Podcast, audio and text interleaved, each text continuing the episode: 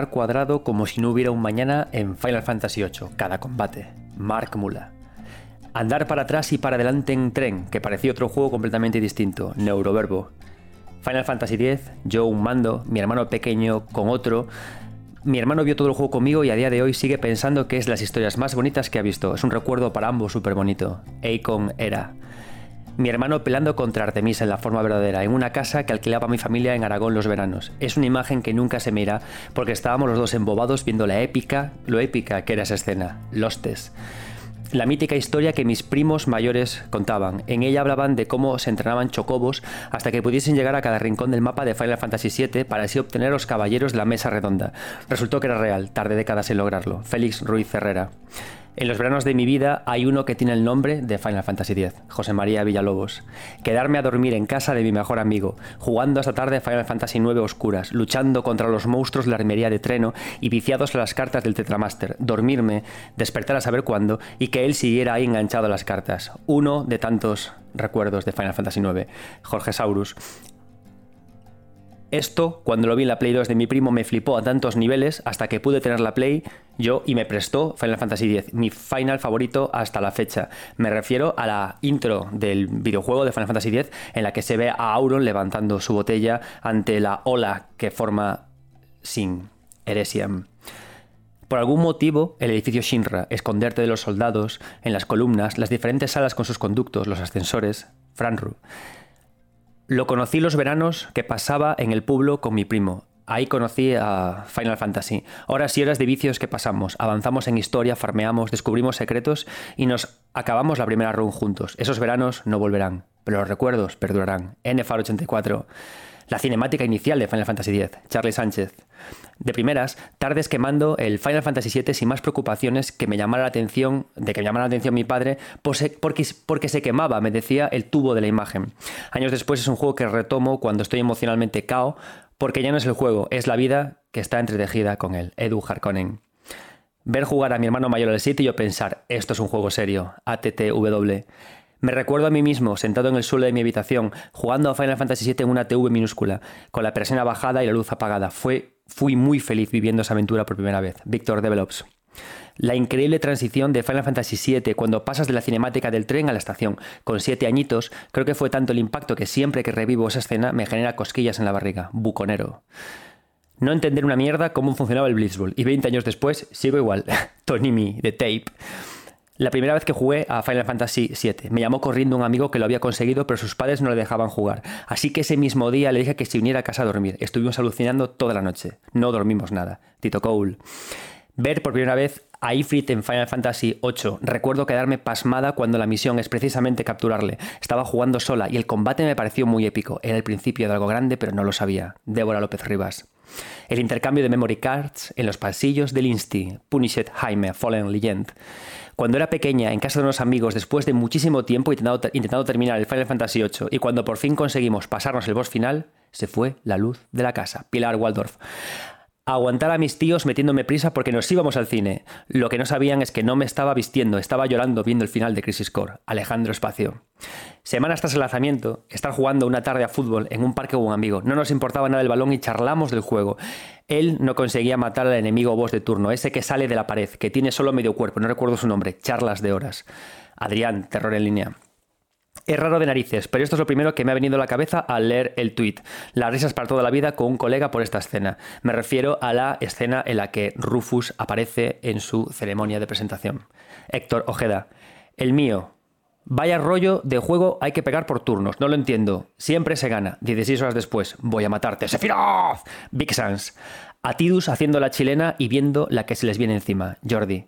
Yo me acuerdo estrenar con mucha ilusión mi PS4 con el Final Fantasy XV y acabar inundado de lágrimas con la escena final. No dejo de pensar en este momento ni un solo día. Rubén N. Ver en stands en centros comerciales vídeos con la persecución de la araña del 8, el Kojimista 3D. Intentar esquivar 200 rayos en Final Fantasy X durante todo un día y que me dé el rayo 198. No volví a intentarlo hasta el remaster. Frank Mateo. Yo siempre me acordaré de cómo fallaba el juego pirata en Windows en la cinemática de la voladura de la plataforma que cae sobre el sector 7. Qué cabreos me pillaba. Shin German Cuellar. Bajarme del tren en Final Fantasy VII y descubrir los combates por turnos. Dan Resan. En mi intento por encontrar juegos con los que jugar con mi hermana menor, descubrimos Final Fantasy. Jugamos juntos del 7 al 15, pero el 6 lo, tuve que jugar, lo tuvo que jugar ella sola, porque estaba ocupado con los estudios. Este año me mudé, pero regresé a mi casa solo para jugar al 6 con ella, Rodrigo de la Gala. Yo jugando con mi hermana al Final Fantasy VIII en PC, juntos, Christian en la nueva normalidad.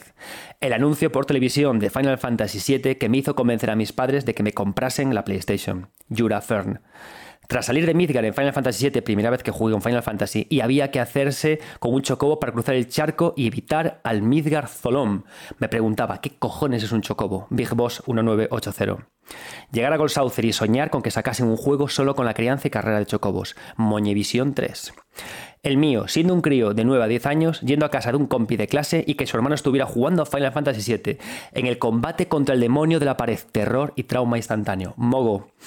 Zidane salvando a Dagger, a Daga en la destrucción de Alexandria o la evolución de Vivi a lo largo del juego. Final Fantasy IX tiene un lugar enorme en mi corazón. Es por paliza mi favorito de la saga y uno de mis videojuegos favoritos de la vida. Jammer cruzando la lista. Final Fantasy VII, enfrentamiento final contra Sephiroth, la TV con el volumen a tope mientras sonaba Winged Angel. Mi mejor amigo Rike destruye a Sephiroth gracias a Materia por 4 y a liberar previamente y grita un eterno ¡Chupado, pote, fillo de puta! Suso. la primera vez que usé un límite en Final Fantasy VII, además de toda la movida para huir de Shinra. Marcos. Probar por primera vez Final Fantasy VII en PlayStation, probándolo en una tienda de videojuegos que cerró hace años y salir con el juego bajo el brazo. Emu. A mis amigos diciendo, vaya mierda de juego, hay que leer. Diego Halcón. El momento en el que sales de Midgar y descubres que este juego no te ofrece una ciudad, sino un mundo entero por recorrer. Ivo. 7. Darth Vader, la intro de Final Fantasy X. Recuerdo dolerme como un puñal el final del 10 al venir de conocer el desamor ese año, Song of Sparda. Después de 80 horas jugadas, batalla final contra Sephiroth y dolorosa derrota. Tardé cuatro meses en reunir el valor suficiente para esta vez sí enfrentarme a él y vencerlo. Chema. Rejugar a los 6-7 años, no recuerdo, nueve veces el Final Fantasy VI desde el inicio hasta la pelea con Vargas. Específicamente cuando aparecía Sabine y tenías que aprender los Blitz, porque no entendía cómo hacer los Blitz y aún así los disfrutaba. Profesor Serval, SMTV. Final Fantasy VIII, momento Rinoa, Cuervo de Sangre. Final Fantasy 7, 9 años, ni llegué al final del primer CD. Solo con el comando atacar, ni magia, ni jefe, ni nada, porque no me enteré de nada de los tutoriales, hasta que ya no era capaz de seguir y aprendí a meter el resto de comandos. Capela en. La sensación de absoluto asombro que, me provocó la demo del 7 era algo que te dejaba con la boca abierta. Legis Max. Y jugarlo de importación. Chaotic Project.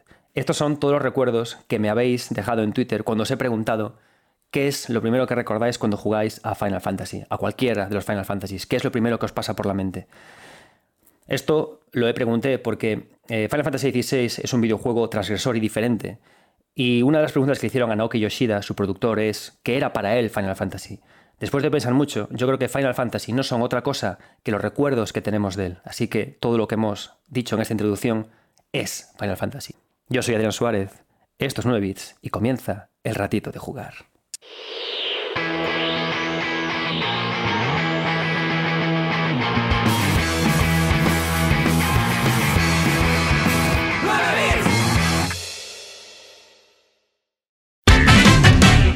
Esto es Iniciativa Final Fantasy. Iniciativa Final Fantasy.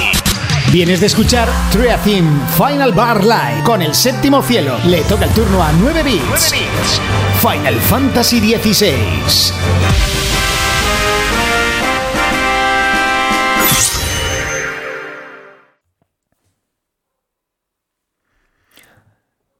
Este programa trata sobre Final Fantasy XVI, pero no os preocupéis porque no haré ningún tipo de spoilers sobre la historia, ni spoilers velados, ni sutiles. No hay ningún tipo de spoilers.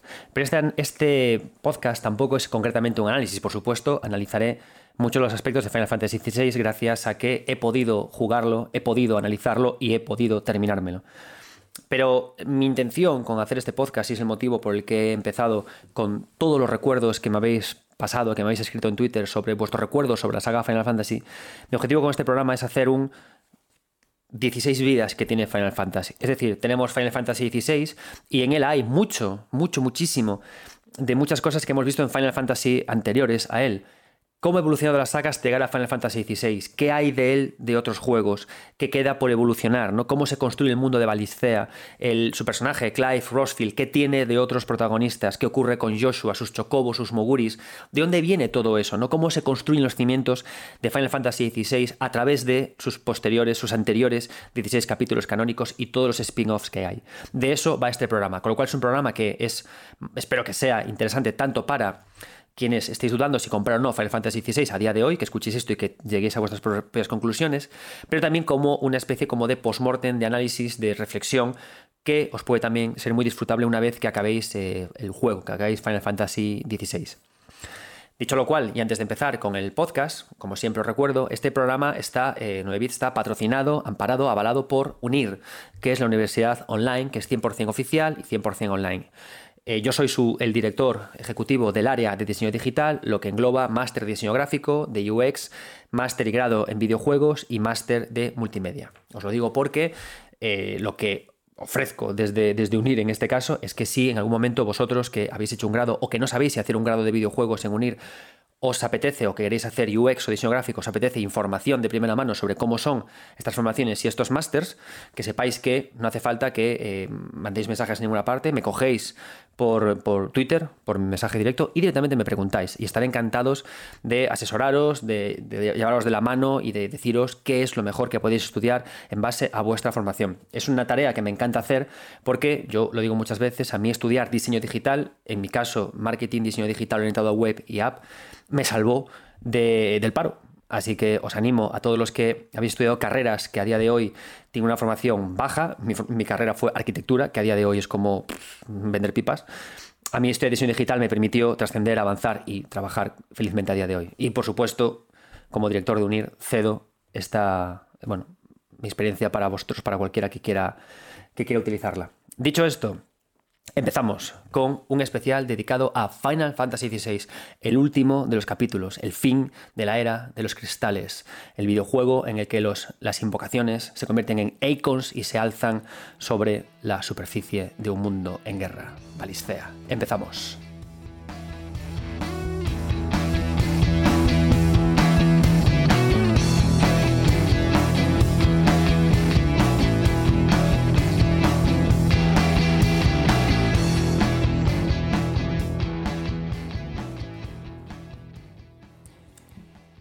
Y antes de empezar, quiero dar paso al primer invitado de este, de este podcast sobre Final Fantasy XVI, y nosotros que Pep Sánchez, director de A Night Games, y que viene a hablarnos sobre su parte favorita de, eh, de Final Fantasy XVI. Por supuesto, no dejéis de ver A Night Games y apoyad su Patreon, seguid el podcast Reload. Y muchas gracias, Pep, por aceptar la invitación de este programa.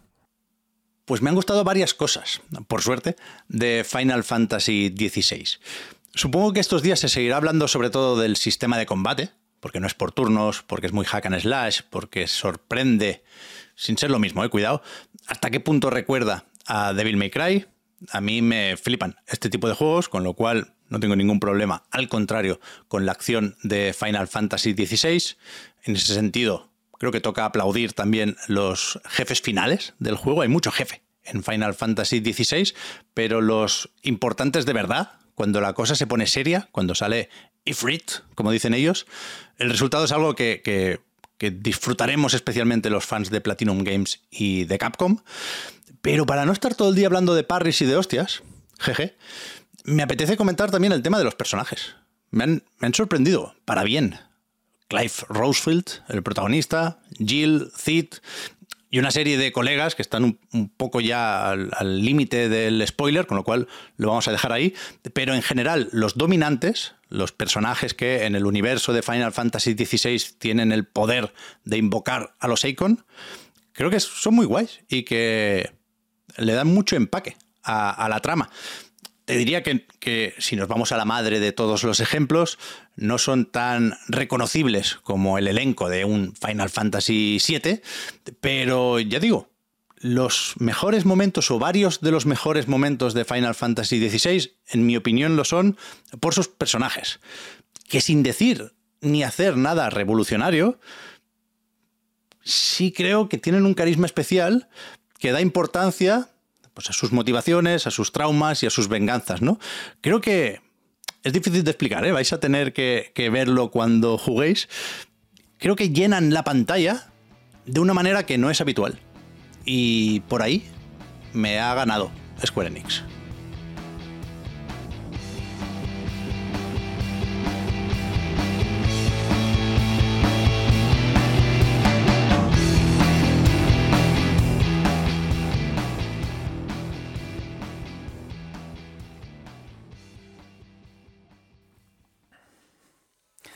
Muchas gracias, Pep.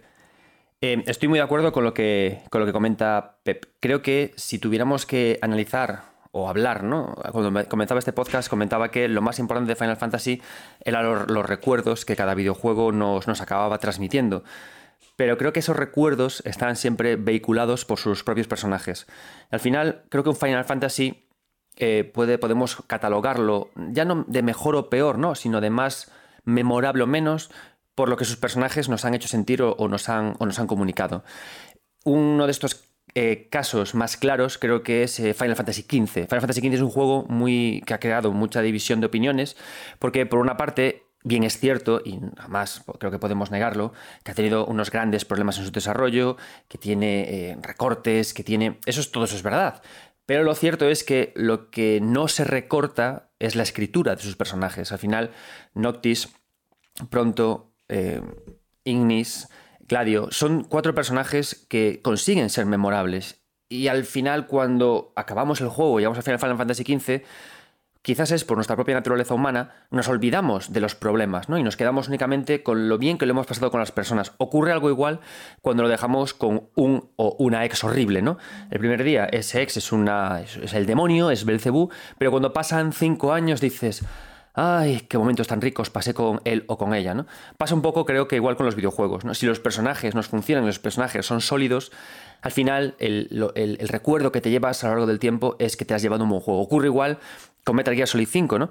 En este podcast muchas veces hablo de los videojuegos malditos, ¿no? Esos videojuegos que aunque tengan, tengan o tuvieron ciertos problemas en su desarrollo, al final acaban ganándose nuestro corazón. Creo que la clave está en cómo están escritos sus personajes y cómo evolucionan sus personajes. Si al final son buenos, ocurre el factor exnovio, el factor exnovia, que, vamos a decir, el factor expareja, para ser más, más, más inclusivos. Está el factor expareja, que de repente dices tú, Jolín, pues, como qué buenos momentos pasamos juntos, ¿no?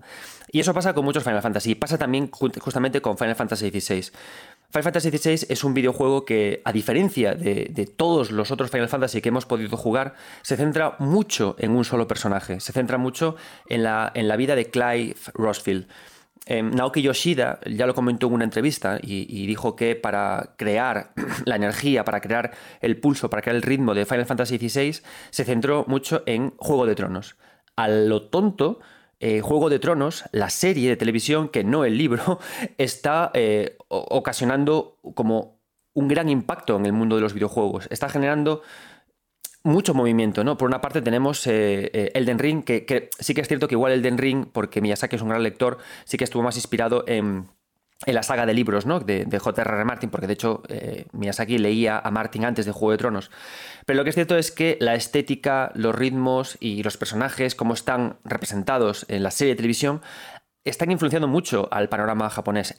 Creo que en tres días seguro que veremos un libro de héroes de papel o de otra editorial dedicada a videojuegos en la que hable de Juego de Tronos en los videojuegos, porque empezamos a acumular una serie de productos interesantes que toman ejemplo de, ello. ¿no? Y, este videojuego es uno de ellos. Al final nos quedamos con que Clive Rosfield es un trasunto, es, un, es, es John Nieve al principio jugamos con él como, como, un niño joven y luego vamos controlando al personaje a lo largo de las eras hasta que se vuelve adulto, ¿no?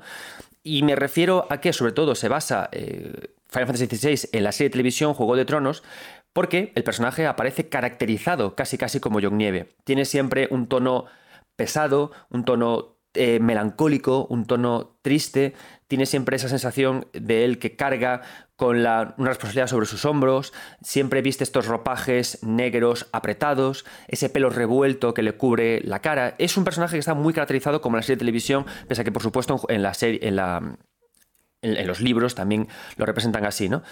Entonces, eh, Clive Rosfield, además de tener estas ideas de, de, John Nieve, ¿no?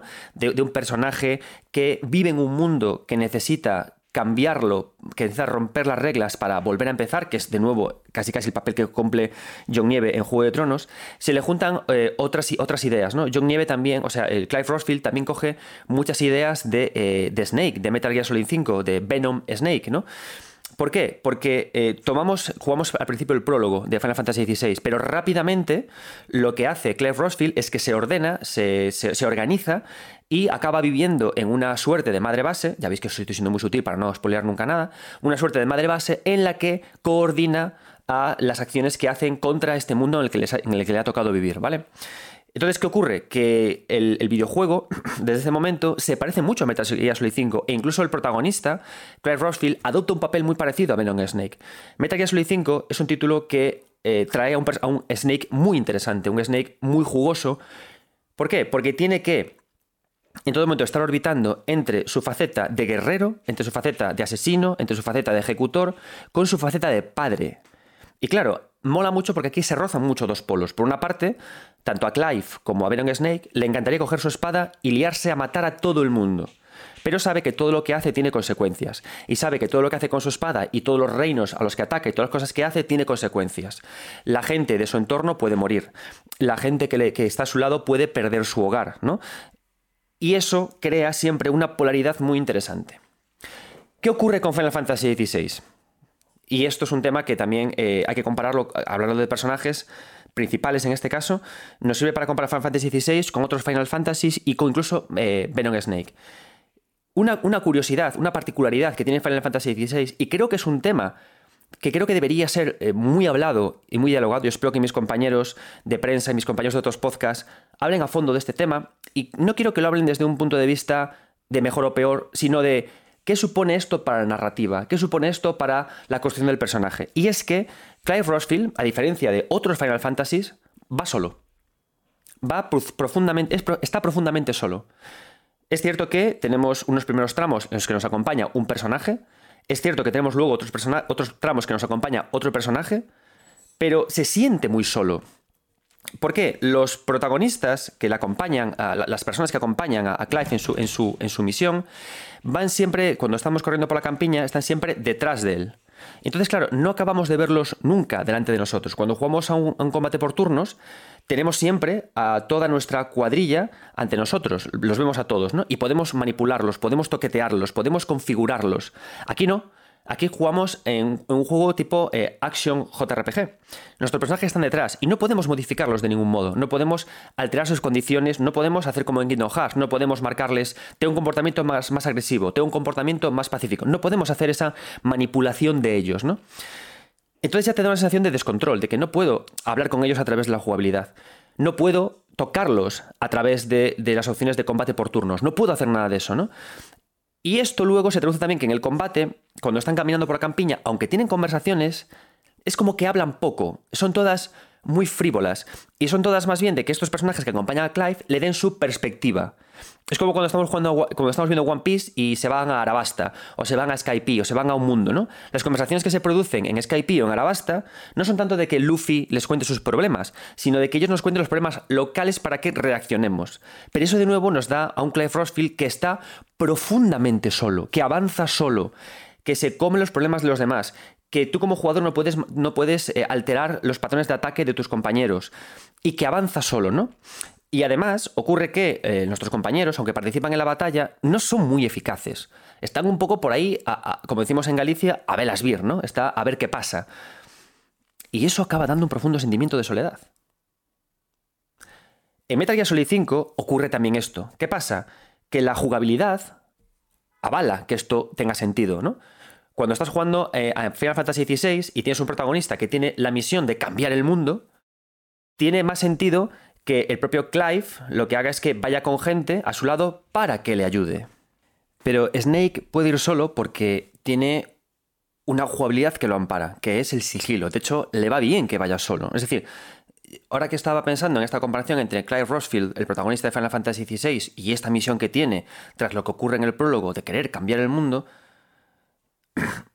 te das cuenta de que Clive se siente muy solo porque va solo, pero, pero yo nunca he pensado que Venom Snake estuviera solo. ¿Por qué? Porque su misión es estar solo. o sea, no es peyorativo ir solo. Esa soledad no es una carga, sino que es positivo y necesario para su trabajo, ¿no? Pero es que además eh, Metal Gear Solid 5 se lo, hacen, ver muy bien porque hay dos momentos en los que tú sabes que eh, Solid está, o sea, que, que Snake está muy acompañado. El primero es uno que me encanta, y que me gusta mucho más ahora que lo veo en comparación con Final Fantasy XVI, y es el helicóptero. Ese momento previo en el que tenemos que subirnos a un helicóptero para llegar a donde estamos, y luego ese momento en el que nos subimos al helicóptero para volver a la base, mola porque tenemos siempre un compañero al lado. Nos mira, está con nosotros. Y aunque, por ejemplo, no nos hable, porque el perrete no nos habla, y tampoco nos habla nuestra querida francotiradora, sí que están ahí acompañándonos, ¿no? Y los graficotes funcionan muy bien en este sentido, porque el graficote te hace sentir que hay una persona a tu lado que te ayude y que te ampara. Entonces está guay porque no hay esa sensación. Y luego además Kojima, que es muy perrillo él, muy zorro, muy listo, maldito Kojima, bendito seas, no sé cómo voy a llevarlo de Metal Gear Solid 3 sin ti pero lo intentaremos. El tema es que además cuando siempre que eh, Snake llega a su Mother Base en Metal Gear Solid 5, siempre hay una cinemática de celebración. Hola Snake, no sé qué, qué has hecho, bienvenido, no sé cuánto. Es decir, se siente mucho compadreo. Y todo esto además se articula con el sistema de extracción de personas, con el Fulton, con lo cual eh, llevamos a gente y construimos un hogar. Todas estas ideas están en, en Final Fantasy XVI, porque Clive en este mundo que quiere cambiar, en este Balistea que quiere cambiar por cuestiones que, veréis en el prólogo y que, luego se avanzan, él eh, eh, también quiere salvar a gente. ¿Por qué? Porque al final vive en un mundo que está en guerra, hay muchos refugiados de guerra, hay mucha gente que sufre por la guerra, y él quiere salvarlos a todos ellos. ¿Por qué? Porque sufre, porque hay mucha discriminación en el mundo de Balistea. Entonces, él rescata a personas, él las lleva a su base, y él se lanza a la misión él solo. Pero son todos estos detalles los que cambian la idea del diseño en la soledad, en este, en este personaje. Eh, Clive, cuando rescata personas, no todo ello, no decide él. En Snake, en Metal Gear 5, elige a las personas y las rescata. Y luego las buscas en un menú. Entonces, claro, si ya tengo la sensación de crear familia, de salvar. En Final Fantasy XVI no haces esto. Hay una serie de misiones secundarias y una serie de misiones de trama en las que tú rescatas a personas anónimas sin identidad, sin ningún tipo eh, de, pasado, no te lo cuentas, solo te dicen que soy un refugiado de guerra, ¿no? Esta idea de la otredad, esta idea de el gran otro, ¿no? De, salvo al gran otro, pero no, te, no, los, no los individualizo como sí que hace Metal Gear Solid 5. Entonces al final lo que hace Clive es rescatar víctimas anónimas. Es como yo qué sé, rescatar gotas de un mar con, el, con la idea de que el mar se agote, pero el mar sigue siendo el mar, ¿no? No, no rescata individuos, no los personaliza. Y aquí hay otra historia muy diferente, ¿no? Eh, que, o sea, muy también hablar de ella.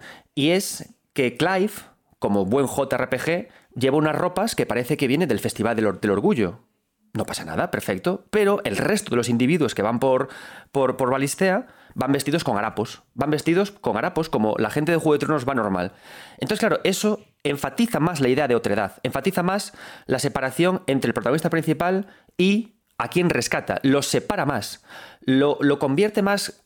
Clive a veces parece, este personaje quiere salvar a todo el mundo, parece casi más bien como, jolín, pues un poco estos españoles que fueron a, América a salvar a, los, a, lo, lo indio, ¿no? Con, esta idea de nuevo de, la otra edad, porque no aterriza su humanidad, no, no, no, contextualiza su humanidad con ellos, es decir, no parecen iguales, no parecen, él no parece una persona tanto como la gente que rescata. Sin embargo, en Metal Gear Solid 5, Snake tiene un diseño normal, va con un traje de camuflaje y coge a otras personas que también van vestidas como él, a soldados, a gente que va vestida como él. Entonces aquí sí que se consigue una sensación de iguales, de generar familia, de aumentar familia. Entonces, claro, todo esto no, es para nada para criticar a Final Fantasy XVI, ¿no? Final Fantasy XVI hace muchísimas cosas muy valientes y su forma de jugar funciona muy bien, ¿no?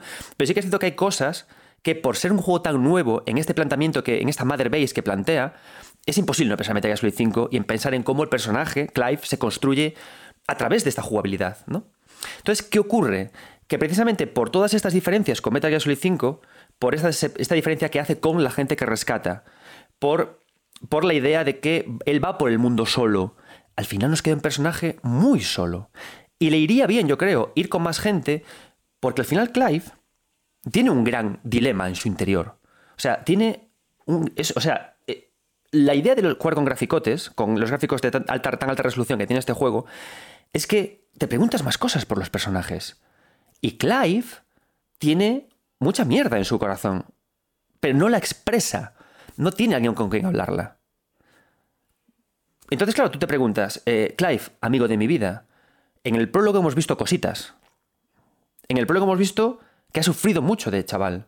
Hemos visto que ese sufrimiento te ha llevado a un viaje, jolín, un poco autodestructivo. Y luego de repente te ha dado un girito a la cabeza y has descubierto que hay que cambiar el mundo. Que quieres hacer un poco la de Final Fantasy VII con los reactores de Midgard. Quieres hacer un poco ese juego. ¿Con quién estás hablando esto, amigo Clive? ¿Tienes terapeuta, amigo Clive? ¿No estarás tomándote orfidal a escondidas, amigo Clive? Entonces, los únicos momentos en los que Clive puede medio hablar es cuando regresa a su Mother Base, pero de nuevo aparece esta distinción gráfica de diseño en la que Clive de nuevo aparece la, la dama más alta del Día del Orgullo y sus subalternos son señores que están tomándose unos chatos en el bar del pueblo. Y claro, eso acentúa la idea de soledad. Da la sensación de que él no puede hablar con nadie porque, jolín, no es como los demás. Nadie lo entiende. Y sabéis, al final el juego lo que te dice, que los únicos que lo entienden, los únicos que están al mismo nivel de diseño, de drama, de trauma, son los enemigos. El mundo de Balistea se, organiza de la siguiente forma. Eh, es un mundo en el cual están los grandes cristales. Los cristales son unas torres altas como montañas, gigantescas, inmensas. Son tan grandes como, yo qué sé, imaginen, pues muy grandes, muy grandes, muy grandes, ¿no? Y lo que hacen estos cristales es que suministran, bendicen con éter a sus eh, ciudades aledañas. Entonces, este éter permite que los humanos tengan magia, pero el éter también es algo así como la, esencia vital del planeta, ¿no?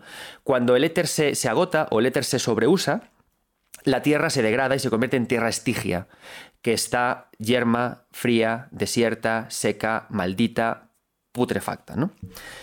Entonces, claro, ¿qué ocurre? Que los países, por supuesto, lo que hacen es que cogen este, esta energía de los cristales para abastecerse, para ser fuertes, pero, pero de repente ocurre que hay un avance inexorable de las tierras estigias que los obliga a, plantearse invadir otros territorios para poder acumular más éter. ¿no? Entonces, claro, ¿qué ocurre? Que esto crea un sistema social, amigos míos, que es el capitalismo, que no deja de ser un sistema en el que necesitamos lo de los demás, necesitamos producir y producir y producir y producir, y cuando no dejamos de producir nos, sentimos estigios, nos sentimos muertos, ¿vale?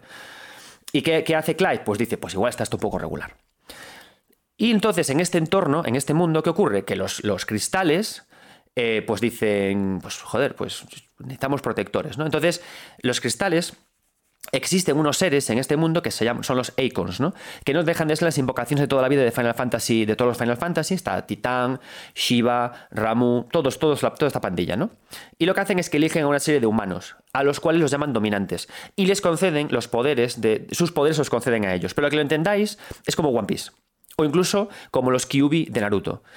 Se meten en su interior y les permiten usar una graduación de sus poderes y se van transformando. Nivel 1, uso tu magia. Nivel 2, se me ve un poco de aspecto del Icon, pero no mucho y soy más fuerte. Nivel 3, mucho más aspecto. Y nivel 4 ya me convierto en el propio Icon, ¿no? Entonces, ¿qué ocurre? Que Clive únicamente parece que es capaz de expresarse con ellos. Porque tiene el mismo nivel. Es una tontería, ¿eh? Igual esto es una tontería, pero, pero creo que es importante que empecemos a hablar de esto de que los diseños de anime nos llevan a ese tipo de ideas, de que si diseñamos como anime solo los personajes principales y no a los personajes secundarios o terciarios, al final te da la sensación de que tu personaje principal solo se comunica, solo se puede comunicar con los enemigos y que él es también un enemigo, porque está a ese mismo nivel. Si jugamos a Final Fantasy Remake, que, que esto dio origen a muchos memes. Me encanta de Final, Fantasy Remake cuando eh, Barret, Tifa y Cloud con sus pintiñas se quieren meter en el tren y dicen, bueno, pasemos desapercibidos. Y dices tú, niños, es que se parece que vais, vais, vais de cosplay, que todos los demás están traje chaqueta para ir a la oficina.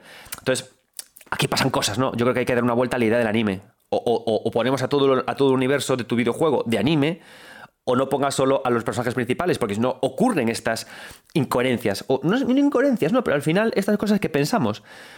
¿Y, ¿Y qué ocurre? Que, por una parte, esto acentúa todavía más la idea de que tu personaje está súper solo, incomprendido, de que su batalla solo la tiene él, pero también es cierto que le da mucha fuerza a los enemigos. Y lo cierto es que todos los dominantes de Final Fantasy XVI, jolín, son soberbios. El juego hace por toda esta construcción que acabo de contar que centremos el foco en ellos. por eso decía esto antes, ¿no? Esto no es un decir, es que Metal Gear Solid 5 trabaja mejor con la Mother Base que Final Fantasy XVI, que igualmente puede decirlo, porque, Final porque Metal Gear Solid, para llegar a la Mother Base de Metal Gear Solid 5, hizo cuatro juegos. Hizo los dos Portable Ops, hizo Peace Walker y luego hizo Metal Gear Solid 5. Es decir, normal que lo haga mejor, ¿no? Pero... Em, lo que es muy difícil a nivel de videojuegos y en diseño decir que una cosa es mejor que otra, ¿no? Porque al final, aunque algo parezca peor hecho, lo cierto es que no, hay la palabra peor. Lo que hace es que hace que tu atención se desvíe a otra cosa, o sientas cosas diferentes, ¿no? O, pienses cosas distintas. Y esto para mí es lo que consigue. Lo que consigue la construcción de la base de, de, de Final Fantasy XVI es que sienta que Clive está solo, que rescata a la otredad, no a individuos, de que no tiene nadie con quien hablar y de que incluso su batalla es, es a veces parece hasta ridícula, porque nadie lo comprende, ¿no? algo que no pienso con, con. Pero esto le da un tono concreto a Final Fantasy XVI que es parte de su interés. Y que además te lleva, te enfoca a los enemigos principales. Son maravillosos. O sea, eh, Hugo Kupka. Em, la... Amo a Hugo Kupka, que es el dominante de Titán. Maravilloso. Me encanta también Benedicta Harman, la dominante de Garuda. Todos los dominantes son seres maravillosos. No voy a seguir con la numeración porque entra mucho en spoiler esta parte, ¿no? Pero quiero centrarme en este caso en Hugo Kupka para que veáis lo interesante de, estos personajes. Hugo Kupka es el dominante de Titán. Y curiosamente, cuando es un personaje grande, es un personaje fuerte, es un personaje eh, muy mastodóntico. Es el típico personaje que le saca dos cabezas al protagonista y es muy fuerte, ¿no? Entonces ocurre que siempre que estos personajes se llevan al anime, son o bien tontos, o bien botarates, o bien sencillitos, torpones, ¿no? Pero lo que han hecho con Hugo Kupka es que han presentado un personaje que genera miedo. Y eso está muy guay. Nada más empezar, lo que hacen es que te hablan de una relación amorosa de Hugo Kupka con una protagonista, ¿no? Y está muy bien porque por primera vez en un Final Fantasy, esta relación que presentan con sus personajes no es una relación eh, como de madre, idílica, ¿no? O sea, yo un problema que tengo con los, Final Fantasy o con la forma de representar el amor en, los videojuegos japoneses es que normalmente plantean al, personaje masculino como un niño, tonto, normalmente, y a ella como una madre. Es decir, como que el personaje femenino tiene la responsabilidad de salvarlo a él emocionalmente y él se le, se le supone que no tiene eh, como madurez emocional nunca, ¿no? Y ella sí. Entonces se generan unas relaciones muy extrañas, ¿no? O sea, aunque Rinoa y Squall me funcionen y Aeris y Cloud me funcionen, siempre me ha parecido que, eh, eh, que no es una relación a la par. Siempre me ha parecido que Rinoa es un personaje que está ahí para abrazar a Squall y decirle, bueno, niño perdido, ven que ahora te voy a hacer un cocido con unos relos muy, muy ricos y luego te, voy a, arropar. Y lo mismo pasa con Aeris. Aeris me parece una chica que está muy bien, pero que tiene al final un campo de flores para decirle, bueno, eh, Cloud, tú mate mis rodillas, que te voy a contar un cuento para que por fin descanses. Pero no me parece una relación madura entre iguales. Entonces, personas que se desean, que se quieren, que quieren compartir su, vida, para nada. Y sin embargo, en este juego, por esta influencia que hay de, lo, de Juego de Tronos, sí que empieza a ver estos matices. Aún queda mucho trabajo, aún queda mucho camino, ¿no? Es como cuando, hablaba de esta Mother Base de, de, de, Clive, ¿no? En la, que, en la que operamos que falta todavía mucho trabajo por rascar, pero es algo bueno que haya trabajo por rascar, ¿no? Porque eh, Final Fantasy XVI, si algo tiene de bueno, es que abre puertas. Y es algo que quiero que os fijéis en el juego, que abre puertas abre muchos, muchos caminos nuevos. Y eso es lo mejor de que tiene el juego. Abre el camino de la relación estupenda, eh, personaje principal, enemigo. Que es, es, un diálogo que siempre ha habido en Final Fantasy, pero aquí está muy, muy bien construido. Por supuesto, Cloud y Sephiroth dialogan. Pero aquí, aquí el diálogo es como más. Me parece más maduro, me parece más interesante, menos, menos obsesivo, ¿no? Y Hugo Kupka. La, la, forma que tiene de relacionarse con este personaje femenino no es eh, maternal, no, no, es sexual, es de deseo. Y a través del deseo, él expresa amor. Jolín, pues me parece supernatural eso, ¿no? Porque en la, vida en la vida real, o en muchos casos, tú empiezas con alguien, disfrutáis mutuamente y carnalmente uno del otro, y luego de repente surgen emociones. La parte en la que funcionaba al revés, yo he de reconocer que son más mis 14 o mis 7 años, en la que realmente te enamoras locamente de, de, la que te gusta de la clase, estás cuatro años suspirando por ella y luego se va con otro y tú te arrepientes de no haberle dicho nada, pero es la vida es así. Pero aquí no, aquí trabajan de otra manera, ¿no? Y eso le da a los personajes enemigos una dimensión muy chula, muy interesante. A mí Sephiroth me gustaba, pero de verdad, niño, mírate la obsesión con tu madre. O sea, Génova, pues yo qué sé, lo de andar con la cabeza de la Génova para arriba, para abajo, Regu. Y creo que añadirle relaciones y añadirle formas de interactuar con otros personajes que se salgan de estos tópicos, ostras, les va de miedo. Igo Kupka funciona de esta forma. Es un tipo gigantesco, grande, es un tipo sexual y además es un tipo muy político. O sea, él no va eh, con los puños por delante a todas partes. Él no va a matar, destruir, que es mucho de personaje grande. Al contrario, de hecho hay una escena muy buena en la que le dicen, le dicen en un reino, Hugo, necesitamos tu fuerza vete contra todo. Y Hugo dice, no, eso no es lógico. Si hago eso, este hará lo otro, con lo cual no pienso hacerlo. Y eso hace que cuando escuchas a los personajes digas tú, qué guay. Y esto no pasa solamente con Hugo, pasa con el resto de los dominantes. Todos los dominantes saben que tienen un gran poder en su, en su, en su cuerpo. Saben que son bombas atómicas. Porque una cosa que quiero que tengáis claro, este juego va sobre las bombas atómicas, va sobre Hiroshima y Nagasaki, va sobre el problema que tenemos a día de hoy con las bombas atómicas. Este, este videojuego va de Rusia y de Ucrania. Este videojuego va de Cuba y Estados Unidos. Va de eso, va de quién aprieta primero el botón. Va de eso. Pero está todo muy sazonado, con ideas de anime, con un, un tropo de salvar el mundo, con un tropo de venganza y con mucho One Piece. Pero hay momentos muy concretos del juego, de Final Fantasy XVI, sus mejores momentos, en los que se ponen sobre la mesa esa idea. Oye, el primero que puso el botón está fastidiado. Y además riza más el rizo y se pregunta, oye, ¿quién nos está pinchando para que tengamos que pensar quién pulsa primero el botón? Entonces, claro, son dos ideas muy fuertes en Final Fantasy XVI, sus mejores ideas junto con la idea de los personajes enemigos, que cuando salen a la luz y consiguen esfumar lo anime, de repente te encuentras en un juego rabudo, ante un juego que dices tú, hay algo que contar aquí, hay política aquí que contar.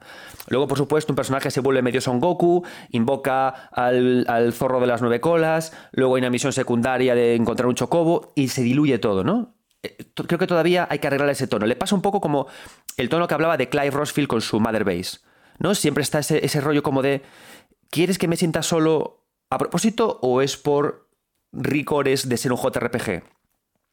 Lo de que no pueda modificar los stats de los personajes que me acompañan es para eh, acentuar esta soledad o porque queréis que no se parezca tanto un JRPG. Creo que le falta al juego, si algo le falta, eh, en esta primera parte que estoy hablando de personajes, es aclararse en este sentido.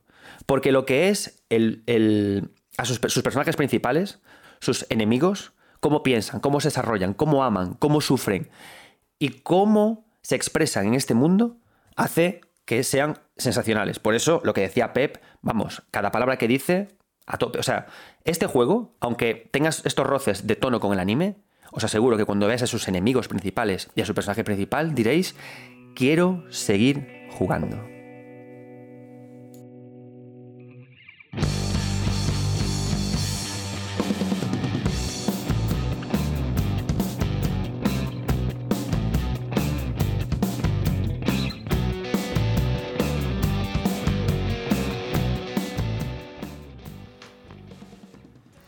Bien, tras hablar de cómo están construidos su personaje principal, de cómo siente su soledad, de cómo a través de su diseño conecta con los, antagonistas del juego y cómo eso genera unos diálogos muy interesantes que hacen que sean los pilares de la propia aventura de Final Fantasy XVI, Voy a darle paso al segundo invitado de esta velada, que nosotros, que mi querido Rafa del Río, con el que compartimos espacio en Twitch los martes y los jueves a las diez y media en 9 bits, y nos va a hablar de lo que más le ha gustado de Final Fantasy XVI. Adelante, Rafa, y muchas gracias por invitarla, por aceptar la invitación de este programa.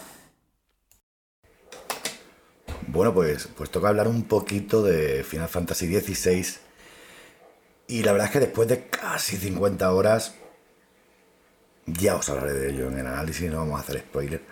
Yo creo que a mí personalmente lo que, lo que más me ha gustado ha sido, tío, cómo, cómo plasma todo su universo a nivel de diseño, sobre todo a nivel de diseño artístico, eh, con esa arquitectura, con esa ropa, con esos usos y costumbres, con esa cultura, eh, porque creo que por fin, o bueno, por fin no, pero hacía mucho que no teníamos un Final Fantasy eh, que nos habla sobre todo del periodo medieval europeo, aunque luego, según avanza la aventura, ¿no? Pues se abre a otras zonas, pero sobre todo cuando empezamos eh, en la zona inicial de Baristea, eh, estamos viendo un periodo medieval en el que tanto los usos como las costumbres, como la ropa, como las armaduras, como la tecnología, no tiene ese toque de locura de anteriores Final Fantasy no tiene ese punto de, eh, de parecer un anuncio de la MTV de los 90, ¿no?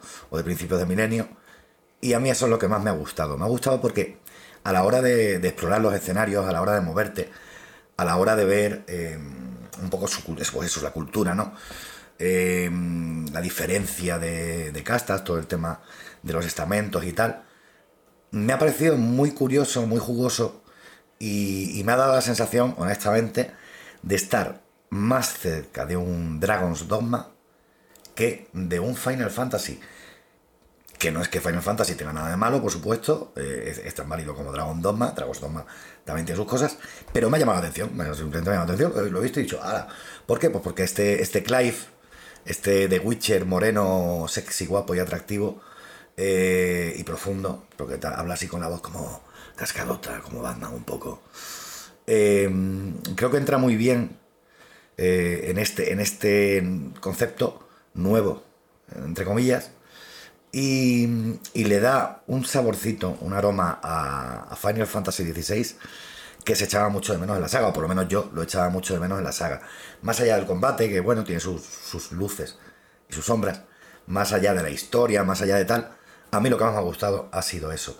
Y me ha gustado además porque hay determinados toques, eh, guiñitos, homenajes algunos muy obvios, ¿no? A canción de, a canción de Hielo y Fuego, a un poquito al Señor de los Anillos.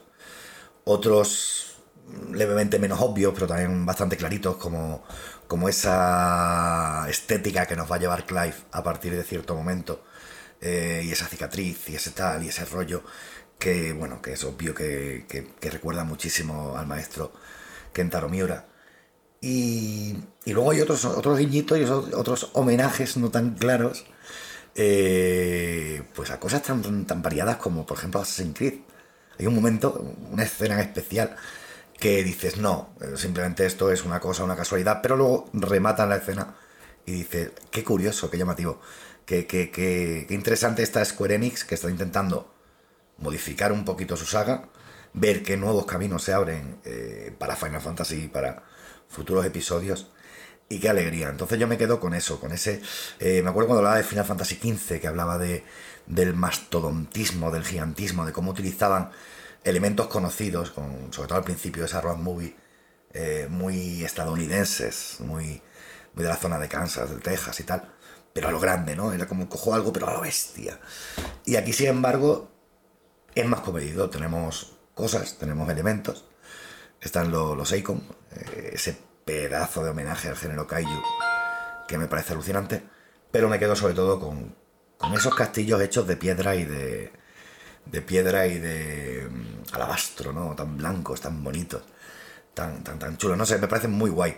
Y me gusta porque luego introduce eh, todo el lore, todo lo que es eh, el Crystal Punk de, de, este nuevo episodio y consigue que funcione estupendamente desde una perspectiva pues o medieval pseudo realista, pseudo histórica, que, me ha gustado verla, ver, mucho, mucho, pero muchísimo verla aquí. Y creo que con eso me quedo, me quedo con eso, con ganas, Adrián, de escucharte, de, escuchar este podcast. Y con ganas también de saber qué, hará nuestro queridísimo amigo Germán eh, cuando hable de, de, la arquitectura en Final Fantasy XVI, porque qué cosa más rica.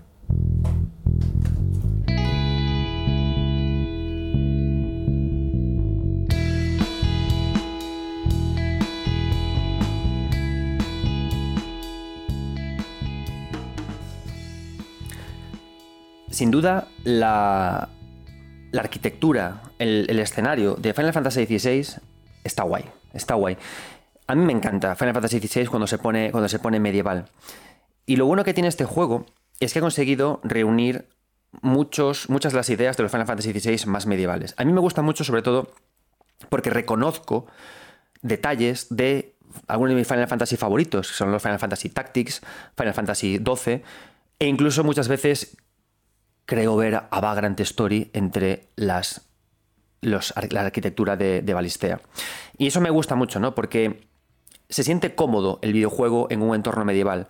Se siente eh, seguro construyendo, como decía Rafa, sistemas de casta, sistemas de, diferenciaciones sociales, ay, japoneses. Se siente muy cómodo, ¿no? Con este tipo, con este tipo de ideas. Pero hay una cosa, además de la que dice Rafa, que, eh, en la que me gustaría llamar vuestra atención. Si habéis jugado a The Legend of Zelda Tears of the Kingdom, y cuando juguéis a este os vais a dar cuenta de esto, hay algo que hace mucho el videojuego japonés.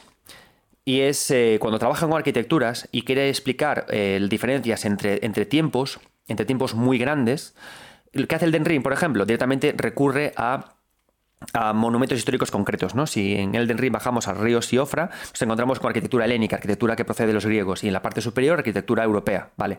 Pero ¿qué ocurre en lugares como Tears of the Kingdom o Balistea en el que no hay ese pasado, no, no existe porque estamos construyendo una ficción mucho más propia?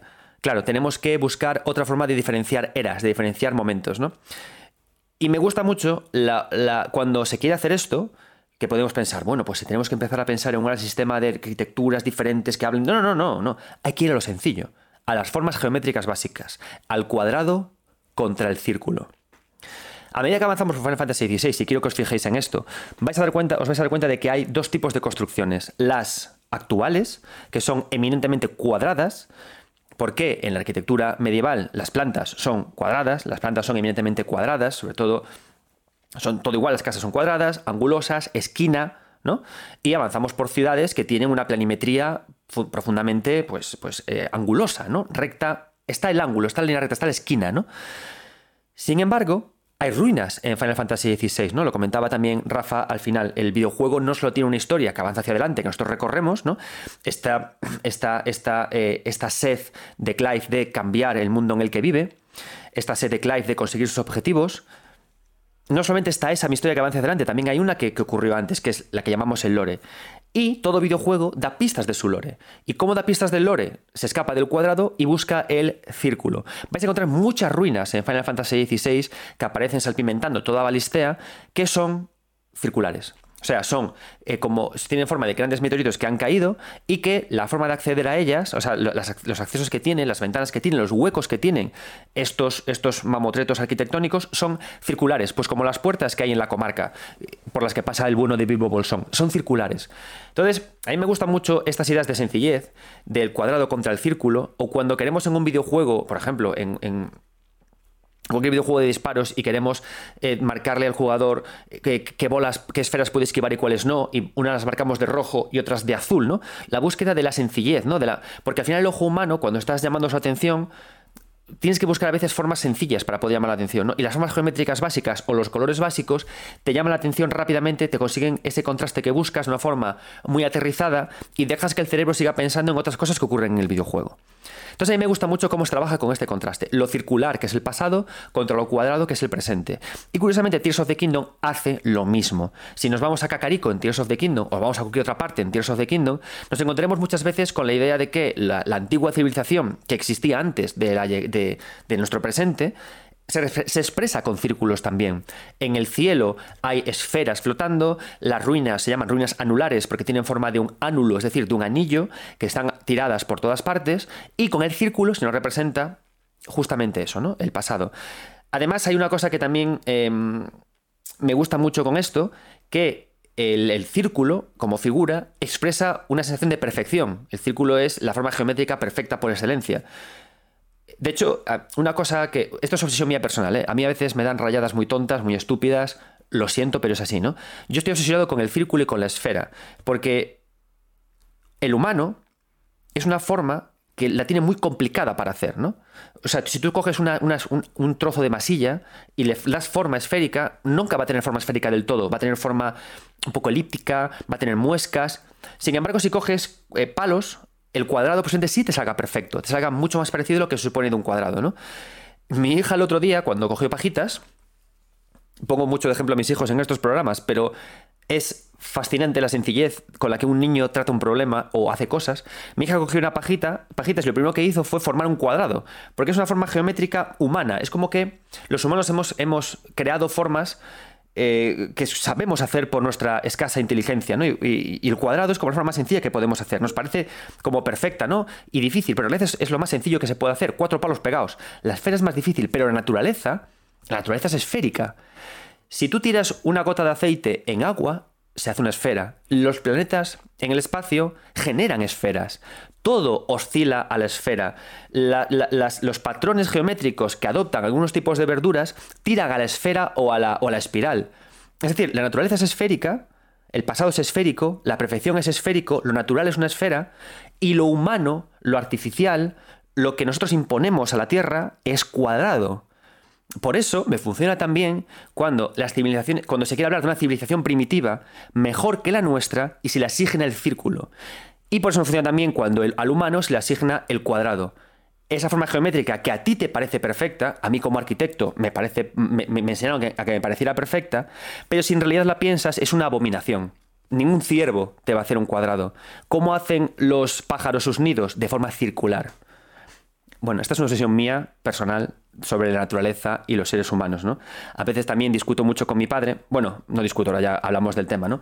Porque cuando tu padre de pequeño te dice, ordena el cuarto, así es como está bien la cosa, ordenada, y tú, claro, yo me da por pensar, y le digo, no, no, papá, el orden en realidad es el desorden, porque el orden es la naturaleza que llega y lo, lo cubre todo de polvo y lo cubre todo de ramas. Nosotros nos resistimos a ese orden natural con nuestro orden impuesto, que es insistiendo en que el asfalto esté puesto donde está y no salga por ahí la naturaleza, que ese es el verdadero orden, ¿no? Y es un poco igual con lo del círculo cuadrado, orden-desorden, ¿no? Como la, la, raza que acaba de llegar, en este caso los humanos de Balistea, piensan que hay un orden, pero el círculo acecha desde atrás con su propia idea de la perfección, esperando, acechando, y eso es la idea del círculo contra el cuadrado que vemos en Tears of the Kingdom y que vemos también en este Final Fantasy. A nivel de estructura, bueno, espero que os haya dejado rayadetes y con mucho en lo que pensar, ¿no? Amigos que escribís ciencia ficción, amigos que escribís fantasía medieval, ahí os dejo esta idea para que construyáis vuestras, vuestras historias. la, cuestión es que Final Fantasy XVI en Balistea, su Balistea es un videojuego particular a nivel de diseño de mundo. Es muy particular nosotros tenemos un gran mapa mundi. Un mapa mundi que es un mapa, es un mapa tal cual, un mapa digital, un mapa, una planimetría, ¿no? Y a medida que la, que la, campaña avanza, se van desbloqueando puntos a los que podemos acceder. Una ciudad, un pequeño bosque, una pequeña villa, un pequeño lugar, y nosotros avanzamos de uno a otro a través de viajes rápidos. Es decir, aquí no hay para nada ningún tipo de mundo abierto no hay, eh, no hay nunca una gran superficie que recorrer. Es cierto que hay un desierto en un momento que podemos transitar, es cierto que hay, pero hasta el juego le parece eso molesto. El juego se nota que lo que quiere ser es una combinación de cinemática y combate. Es como el juego más natural se siente. El juego te quiere contar una historia y le sobra la exploración. Quiere ser un combate emocionante, un combate rabudo, me encanta esta palabra, es muy gallega, un combate del carallo, fuerte, que te lleve, que te conduzca a una revelación, a una cinemática. De hecho, esto se nota mucho porque el videojuego, sus partes más potentes son cuando nos enfrentamos a grandes enemigos y el combate viene salpicado por escenas cinemáticas. Amigos que os gustó Kingdom Hearts 2, este juego es tan Kingdom Hearts 2 que se te cae el culo esos combates de Kingdom Hearts 2, de cinemática, momento de combate, pequeño quick time event, momento, esa, idea está aquí, que te mueres. Y por cierto, gente con capucha tipo Organización 13 también hay aquí a patadas. Es decir, yo a veces estaba jugando esto y decía, esto parece más bien un Kingdom Hearts 3.5 que un Final Fantasy. No en, el mal, no en el mal sentido, salvo por lo de las capuchas, que eso me toca mucho las narices, ¿no? Pero parece que incluso la exploración le molesta. Parece que le molesta permitir que Clive transite y camine. Y se nota mucho porque lo, que sí que de señalar, que, no me ha gustado mucho del juego, es el diseño de sus áreas. ¿no? En el momento, o sea, de repente se nota tú estás con un combate que funciona. Hablaremos luego de él. Estás con unas cinemáticas que funcionan. Hablaremos también de ellas. Y de repente el juego dice, hay que dejar que las personas exploren un poquillo, ¿eh? Hay que dejar que la gente camine un poquillo por ahí por el campo, porque si no, igual nos ponen en, nos ponen en las notas que, que no dejamos explorar a la gente y te dan paso a un pequeño bosque o una pequeña extensión de terreno. El problema que tienen estas zonas es que les cuesta tener el ímpetu de sus cinemáticas y de su combate. Y trabaja más bien con una estructura de diseño que es línea recta, área de combate, línea recta, área de combate, línea recta, área de combate, línea recta, mini boss, y lo camuflan un poco, ¿no? ¿Cómo lo camuflan, por ejemplo? Pues en vez de una línea recta, vamos por una fortaleza, y en vez de una, línea recta tiene forma de S, de S geométrica, en palo, palo, palo, y cada nodo es una puerta, ¿no? Entonces lo camuflan un poco. Pero le cuesta mucho hacer una linealidad bien, ¿no? Y aquí quiero hablar de este tema. Lo que es la, linealidad bien y lo que es la linealidad mal. Un videojuego nunca es inmediatamente bueno o inmediatamente malo si es lineal o no es lineal. Esos son simplemente decisiones de diseño. Lo que hay que preguntarse es cómo emplean esta idea de diseño. Bien. ¿Para qué sirve la, linealidad? Muy bien. La linealidad está muy guay porque hace que el jugador deje de pensar en a dónde tiene que ir con lo cual se centra en las acciones inmediatas que tiene que realizar, que son avanzar, combatir y mirar hacia lo que hay. La línea recta funciona muy bien porque los pasillos funcionan como un marco que centran tu atención en el punto de fuga que hay más allá. Y tenemos al personaje corriendo y avanzando. Entonces, ¿qué ocurre? Que cuando que la, linealidad este, en este sentido funciona genial para presentar a los lados de las paredes, por ejemplo, cuadros, para presentar elementos que sugieran narrativas a futuro, para presentar eh, por ejemplo, composiciones, pues un grupo de personas muertas a los que les conduce un hilo de sangre al que lleva, o incluso simplemente un conjunto de decoración. Por ejemplo, Resident Evil 4 Remake ha hecho una cosa muy bien, sabe que es lineal. Y cuando nos metemos en el castillo de, de, de Ramón, ¡ay, señor Kennedy!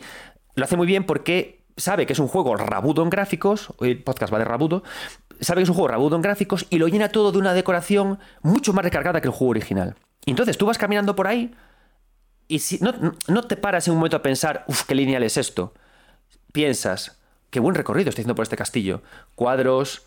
¿Esos cuadros están hechos por IAS o, será o lo habrá hecho un artista en Capcom? Ostras, mira, expresan la personalidad del, del, protagonista. Una joya, ay, no sé qué, no sé. Oh, y de repente aparece un puzlito, un puzlito tonto, pequeño, pero que te corta un poco lo que estás haciendo, haces cuatro cosas y avanzas. Entonces, la linealidad como tal está estupenda, son decisiones de diseño, pero hay que saber qué hacer con ella. El problema que tiene Final Fantasy XVI y para mí este sí que es un problema que puedo señalar con el dedo, es el problema que más me ha fastidiado del juego, es el problema que para mí me impide decir que es un juego perfecto, e incluso es un problema que me impide decir que es uno de los más memorables de la saga, es que no sabe usar la linealidad bien.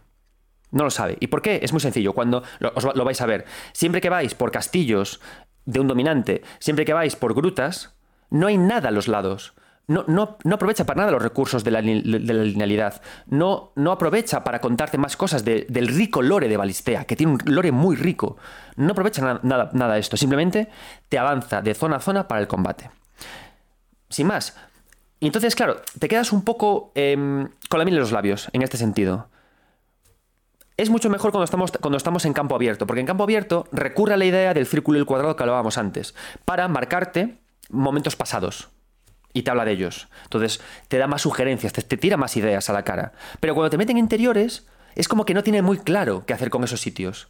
Y a veces parece justamente eso. Yo estaba jugando el juego y cuando estaba jugándolo tenía esa sensación de, Jolín, parece que os han obligado un poco a tener que añadir estos espacios interiores y los habéis solucionado como arenas de combate como espacios, casi casi me recordaba a cuando jugamos un juego de móvil y nos plantean una línea recta con hitos que, solucionar, como cuando juegas a Runeterra y te marcan los hitos de combates eh, de cara a conseguir los premios por el pase de batalla, ¿no? Caminas un poco, pum, pum, pum, pum.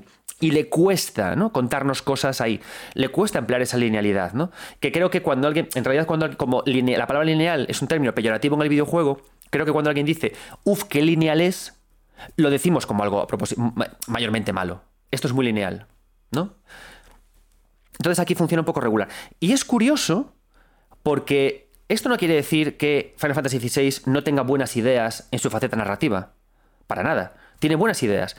Para empezar, esta construcción que comentaba de cómo conectamos a Clive con los enemigos principales, cómo los igualamos a través de la idea de soledad que respira su construcción de base madre o su construcción en general con los personajes con los que habla. Porque Clive va, más, va, a su base madre y habla con otros personajes, pero ninguno está a su nivel de diseño o de. o de.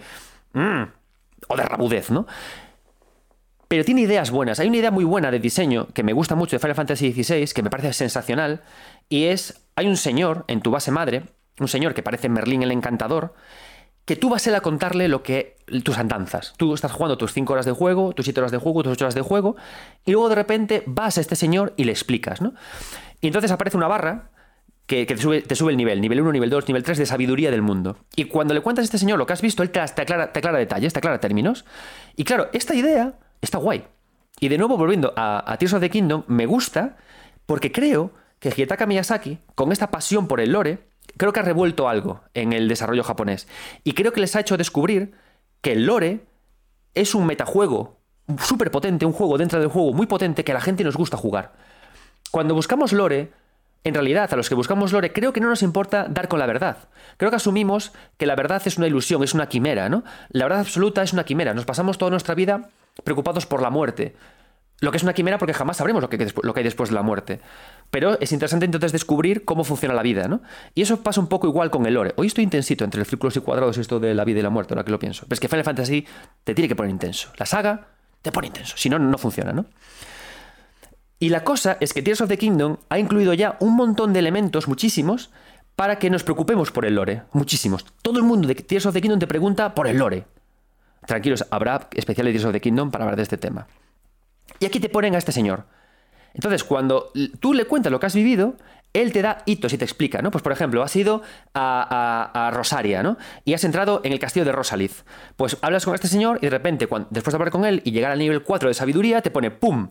Rosalith. Le pinchas y te pone Rosalith, castillo construido en el 843 antes de las guerras tumerias. Resulta que no sé cuánto. Y dices tú, ostras, pues qué interesante, ¿no? Y me gusta porque esto es una muy buena idea. Porque eh, te soluciona la papeleta de tener que meter descripciones a todo.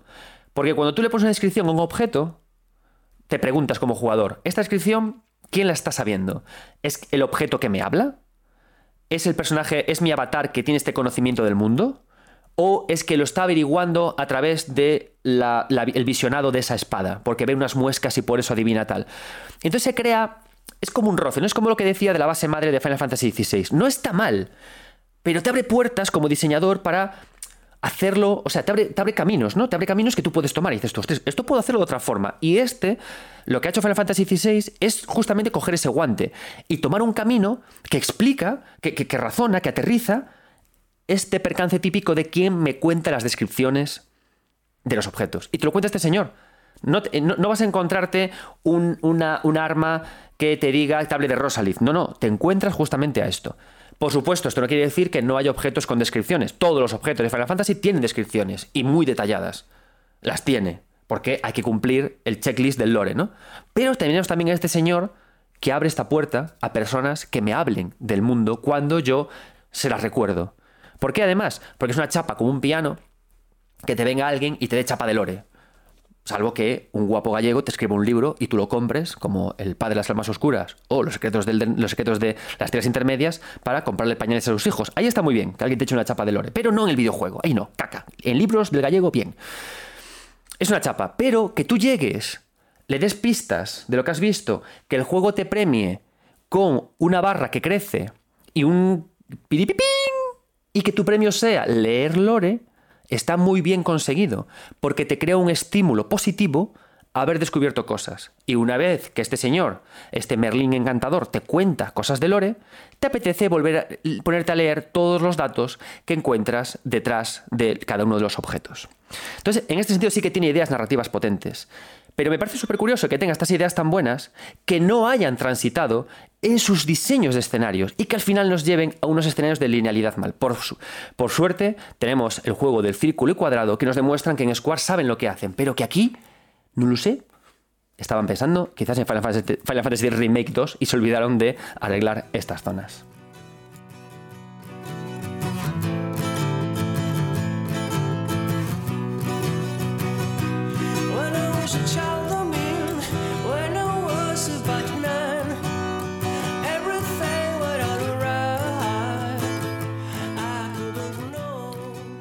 Seguimos en este especial abordando las 16 vidas de Final Fantasy con Final Fantasy XVI. Antes de seguir, ahora quería hablar de- del combate.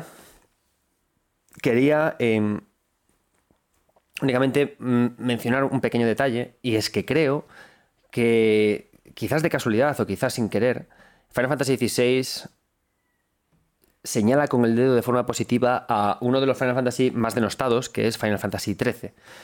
Y creo que lo hace de forma positiva, creo que coge cosas de él por la idea de cargar su historia en un personaje que, como decía, es solitario. Clive tiene muchas vibras, en mi opinión, de Lightning, por la idea de un mundo construido en torno a personas malditas que quieren romper con ese mundo, por tener de fondo una idea de la religión cristiana como un factor muy enemigo. Yo hay muchas cosas cuando estaba jugando que me recordaba mucho a Final Fantasy XIII sin entrar en esa parte que hablaba antes de la parte de la linealidad, porque creo que la linealidad de Final Fantasy XIII en muchas ocasiones sí que es una linealidad bien entendida. ¿no? no quiero decir con esto que Final Fantasy XIII sea un videojuego linealmente interesante para analizar, pero sí que es un juego que tiene muchas cosas positivas que creo que Final Fantasy XVI es capaz de recuperar y de, hacer suyas. ¿no? Tengo muchas ganas, de hecho tengo en Steam Deck descargado Final Fantasy XIII para rejugarlo ahora con los ojos de la actualidad y hacerlo un especial. Ya hice uno de Final Fantasy VIII y voy a Final Fantasy XIII, quizás por esta obsesión mía con los juegos malditos para saber cómo, cómo funcionan. Pero creo que en ese sentido eh, eh, es interesante, ¿no? Creo que es un videojuego, Final Fantasy XVI, a mí me ha pasado que me hace que me apetezca recuperar Final Fantasy XIII y valorarlo, ¿no? Lo que ha aportado a, toda, la, propia franquicia. Dicho esto, eh, Final Fantasy XIII es también un videojuego que, mm, como que de los de la nueva hornada, más intentó empezar a, a, a poner sobre la mesa que había que evolucionar los combates, ¿no? de, de, de, de su saga. El tema de los combates y Final Fantasy es, a mí me parece apasionante. Me parece muy interesante porque, porque han sido siempre muy evolutivos, han sido siempre muy hacia adelante, ¿no? Ha habido grandes cambios, como ocurre en Final Fantasy V, como ocurrió eh, en Final Fantasy XII, como ocurrió en Final Fantasy XV, ¿no? Y como ocurrió también en este juego. Son videojuegos que quieren siempre ser vertiginosos. Son juegos que saben que son JRPGs y que saben que los JRPGs tienen unos cimientos indicados por eh, Dragon Quest y que a su vez Dragon Quest tomó de videojuegos eh, occidentales como son Wizardry o, o, o Ultima, ¿no? Pero he sido siempre una saga que he querido establecer sus propias reglas. Y además Square Enix ha tenido la suerte de que ha podido contar con proyectos alternativos a Final Fantasy en los que ha podido experimentar con otros tipos de combates. Pero siempre, siempre, siempre, siempre, siempre la evolución o el progreso ha querido ser hacia el dinamismo, ¿no? Es como que siempre han tenido una pregunta de cómo podemos generar un combate lo más dinámico posible, pero que siempre tenga por detrás una estrategia, una pausa, un tranquilito, majete en tu sillón, pulsa los botones correctamente. Y ha ocurrido eh, juego a juego, ¿no? Uno de los mayores aciertos de Final Fantasy, en mi opinión, a nivel jugable, es la idea del ATB, ¿no? del Active Time Barrel, que introdujeron en Final Fantasy V, en el que eh, los personajes no esperaban. Había una barra que al llenarse te permitía atacar, pero que el enemigo también tenía la barra y permitía atacar todo el tiempo. No es como otros juegos que las barras te marcan tu turno, pero todo se para hasta que tú puedas jugar. Esta idea me pareció interesante ya no solamente a nivel dinámico, a nivel jugable, ¿no? sino que, eh, como decía antes, cuando hablaba de, de Clive y cómo esa, esta soledad de recorrer el mundo también estaba ahí porque no tenía tan cerca a sus amigos al avanzar, no los veía tan claramente, hay que pensar que todo lo jugable también tiene un, impacto en lo que sentimos del juego, ¿no? Quiera o no quiera el desarrollador, quiera o no quiera el diseñador, tú al final juegas a una aventura, todos los videojuegos tienen su, su loop jugable core, que tú lo haces una y otra vez, tucutú, tucutú, tucutú, y a través de ese core que tiene, ese core de combate, ese core de exploración, ese core tal, tú vas sintiendo cosas, vas, vas comprendiendo tu personaje de una forma o de otra, ¿no? A veces todo está planeado por el desarrollador o por el diseñador y otras veces no. ¿Qué pasa? Que yo, por jugar con Clive y verlo el tan soliño eh, avanzando por el mundo, digo yo, ostras, hijo mío, te quiero darte un abrazo. Sin embargo, cuando en todo Final Fantasy VII veo siempre a esos tres personajes que puedo controlar, digo, Cloud tiene amigos, qué bien. Puedo hablar de alguien de sus traumitas, ¿no? Qué alegría me da. Y, ocurre igual cuando tenemos la diferencia entre el Active, eh, Time Barrel o no no lo tenemos. Porque el tiempo de combate activo te da la sensación de que el mundo no te espera a ti y te quita mucho esa raspa, esa, esa pátina de, de, saber que esto es un videojuego. Porque tú tienes ante ti un enemigo. Bien, y tenéis un sistema de combate artificial, que es el combate por turnos. Pero al quitarle esa espera artificial, es como que es menos artificial. Sientes más que hay un peligro, sientes más que hay un drama, sientes más que hay un riesgo. Hace poco jugué Final Fantasy VIII, ¿no? Y y como os decía, hay un especial muy bueno que espero que escuchéis que se llama Cuando me sacaste a bailar sobre el juego, ¿no? Y una cosa que me gustó cuando recuperé el juego es la opción extraer. La, opción de extraer magias de los enemigos se hace muy pesada a la larga. Pero tiene un punto muy interesante con el Active Time Barrel y es que tú puedes elegir si atacar y matar o extraer y conocer a tu rival. Pero cuando extraes y conoces a tu rival, él te sigue atacando y no para la acción. Y eso tiene sentido con el Active Time Barrel, ¿no? que, me gusta porque poéticamente, en este gran tema que es Final Fantasy VIII, de conocer y, generar vínculos, tú quieres generar un vínculo con un monstruo y el monstruo te mata y mola, tiene, tiene su gracia, ¿no? En, cómo se contrapone todo esto. Y todas estas ideas fueron avanzando al final en los combos de Final Fantasy XIII, en los gambitos de Final Fantasy XII, y al final llegamos al final a Final Fantasy XVI. Un videojuego en el que abraza el AJRPG, en el que abraza el, combate directo, el combate por ataque. La pregunta, entonces, claro, es clara, ¿no? Antes de más que pensar en si me gusta o no me gusta que Final Fantasy tenga o no tenga un combate por turnos, una pregunta que me parece muy poco interesante, hay que preguntarnos, ¿este combate por turnos cómo afecta a la comprensión del personaje? ¿Cómo afecta a la historia en general? Cómo enfrenta su narrativa y cómo, eh, cómo, qué significa para su mundo. Funciona bien. Es un, es un, combate coherente con lo que estamos jugando. Es un combate interesante con lo que estamos jugando. Antes os comentaba que existen los dominantes. Entonces, la idea de los dominantes, esta idea que relaciona a los Icons transformados, a estas grandes montañas de enemigos, que los relaciona con las bombas atómicas, funciona muy bien con el combate de tiempo activo. Porque el combate de tiempo activo con, graficotes, como tiene el juego, te permite mostrar personajes desatados, a personajes muy fuertes, a personajes que son máquinas de matar. A medida que avanzamos la aventura, y tenemos ya nivel 30, nivel 40, mi personaje Clive era capaz de usar una magia que le generaba eh, bolas de fuego pasivas a su alrededor. Un límite que lo convertía en casi una bola de fuego. Una magia. Y cuando cargaba contra el enemigo, eh, en vez de ponerme como un tip en un combate normal de, por turnos, le has quitado mil de vida, no paraban de aparecer números por todas partes, ¿no? Entonces yo jugando sentía ese, ese poder de mi personaje, ¿no? Que, que hacía que funcionara bien. Y eso le daba, lo hacía muy coherente con, comprender luego a los enemigos con los que nos vamos a enfrentar. ¿no? Hay esa idea de máquinas de matar que no esperan, que en cualquier momento pueden pulsar el botón y destrozarlo todo. Entonces, en ese sentido funciona además, además muy bien. ¿Qué pasa? Que ¿Es entonces un hack and slash? No lo es. Lo interesante del, sistema de combate de Final Fantasy XVI es cómo consigue aterrizar un combate de hack and slash y convertirlo en un combate de AJRPG.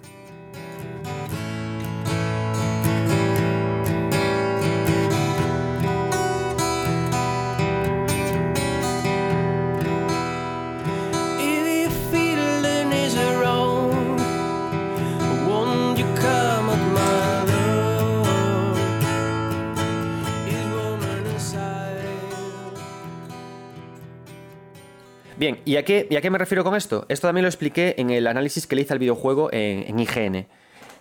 Cuando tú juegas un juego en slash, imagínate un bayoneta, aunque sean dos esquemas de controles muy similares, ¿no? Al final tenemos, machacamos botones y avanzamos. Hay varios elementos que nos que diferencian un hack and slash de un AJRPG, de un Active eh, Japanese Role Playing Game. Y son los tiempos de espera entre habilidades, los cooldowns que hay entre habilidades y la forma en la que nos abalanzamos contra enemigo. Cuando juegas un hack and slash, o al menos yo lo interpreto de esta manera, quizás eh, Pep o Víctor de A Night Games, que tienen como más conocimiento, más cariño por los hack and slash, lo ven de otra forma, pero a mí me ocurre que yo en, un hack and slash soy una persona como que tira, tiene más a reaccionar. Como en un hack and slash te obligan a jugar bonito, a hacer la partida perfecta, a no perder vida, a hacer economía de vida y de objetos, tiendes más a calcular bien el, impacto del otro, hacer la esquiva en el momento correcto y luego a ta, ta, ta, ta, ta, No, juega más a esto. Sin embargo, cuando estamos jugando en un, en un juego de rol, no tenemos tanto esta pausa, porque sabemos que los sistemas de un JRPG como que me amparan, como que me protegen, como que me dan ciertos espacios de pausa para poder leer bien al enemigo. Un hack and slash no. Hack and slash lo que hace es que te obliga a leer de forma rápida a, los enemigos y, a reaccionar. Es un juego, a mí me parece que los hack and slash son juegos muy reactivos. Sin embargo, los JRPGs, pese a esta pausa y a la gracia y a la tontería que, estaba contando ahora de que, de que tener calmita, son juegos más activos. Porque te puedes lanzar más sin miedo porque sabes que el juego te protege, ¿no? Entonces, cuando yo juego Comic Life y veo un enemigo, atacar. Como cuando empiezas un, cualquier combate por turnos en un juego de rol. Atacar. No me espero. Ataco. Ataco. Muerdo. A la pierna. A la yugular. ¿No? ¿Y qué pasa? Que que todas las habilidades que voy consiguiendo en- con Clive a, medida que avanzo por Final Fantasy XVI, que son habilidades nuevas que aprendemos cuando conocemos a nuevos Icons, a medida que conocemos a nuevos Icons se nos abren nuevos nuevas ramas en nuestro árbol de habilidades que podemos ir seleccionando. El juego, para empezar, no te deja, no te, no te deja seleccionarlas todas. Te, te- te- pide que, por ejemplo, imaginaos, conocemos a un, a un, a un icon concreto y nos abre eh, cinco habilidades. Tú al final solo puedes usar de esas dos. Entonces tienes que, de las cuatro eliges dos. Y cuando se abre otro icon, eliges otras dos de esas. Y la idea ya no es que tengas todo lo pensado para poder reaccionar a todo lo que vaya a ocurrir, porque no va de eso el juego. Va de que elijas la conjunción de habilidades concretas para generar tu, tu comando atacar. Ese botón atacar. Entonces tú en Final Fantasy XI no le das al botón atacar. En Final Fantasy XVI no le das al botón atacar. No. Le das cuadrado, cuadrado, cuadrado. Triángulo para la magia. Círculo para el dash. R2 triángulo para un hechizo. R2 cuadrado para otro. Cambio de icon. R2. ta, ta. O sea, es decir, generas una pulsación mecánica en el mando que recuerda a un hack and slash, pero tu cerebro está pulsando realmente la opción atacar. Y cuando haces todo eso, te quedas sin estamina y te queda, y tienes que retroceder y le toca al enemigo. Y entonces consigue de esa forma combinar perfectamente el hack slash, pero llevándolo al action RP al JRPG con, los, con las energías y con los tiempos que necesita el JRPG. Y por eso el combate de, de Final Fantasy VI funciona muy bien y ya veréis que cuando lo juguéis se entiende como un juego de rol muy cercano, de hecho, al, al de Kingdom Hearts 2, en ese sentido. Solo que el de Kingdom Hearts 2 sí que tira más al hack and slash porque busca más la reacción. De hecho, tienes en Kingdom Hearts 2 el botón reacción, para que sepas que siempre tienes que estar tiqui, tiqui, tiqui, tiqui, tiqui, tiqui. ¿Qué tiene interesante además esto? Que eh, tiene una opción para ganar turno, que es una cosa también muy de Final Fantasy. Es decir, cuando jugamos a Final Fantasy X, por ejemplo, y, y usamos la magia prisa, o cuando jugamos, por ejemplo, a Octopath Traveler 2 y ganamos turnos, o sea, o jugamos a Magic the Gathering, y ¿cuál es al final el objetivo principal de los turnos? Ganar turnos extra. Es muy de turnos eso. Y lo que hace al final el combate de Final Fantasy XVI es que tiene una esquiva con R1 que tiene que ser en el momento justo en el que el otro va a atacar al rival y luego tenemos avanzado el juego, tenemos un parry muy guapo. ¿Y qué conseguimos con esto? Ganamos turno. Es decir, no sentimos que, que hacemos un parry y una esquiva, no, sentimos que ganamos un turno, porque cuando hacemos eso, el juego nos da un boost que nos permite volver a darle el botón atacar. De una forma más mesurada, más controlada, porque no tenemos a nuestra disposición activos todas las habilidades que teníamos antes. Y luego retrocedemos hacia atrás. Entonces, en este sentido, el juego está muy bien pensado en su combate. Me parece soberbio.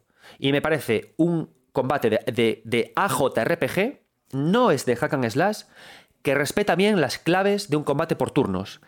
Que te dé gusto ganar turnos, que puedas eh, trabajar con tu personaje para rolearlo, para que sea el tipo de guerrero que tú quieres ser, y que te apetece jugar y subir de nivel con él. Me parece que es muy interesante, ¿no?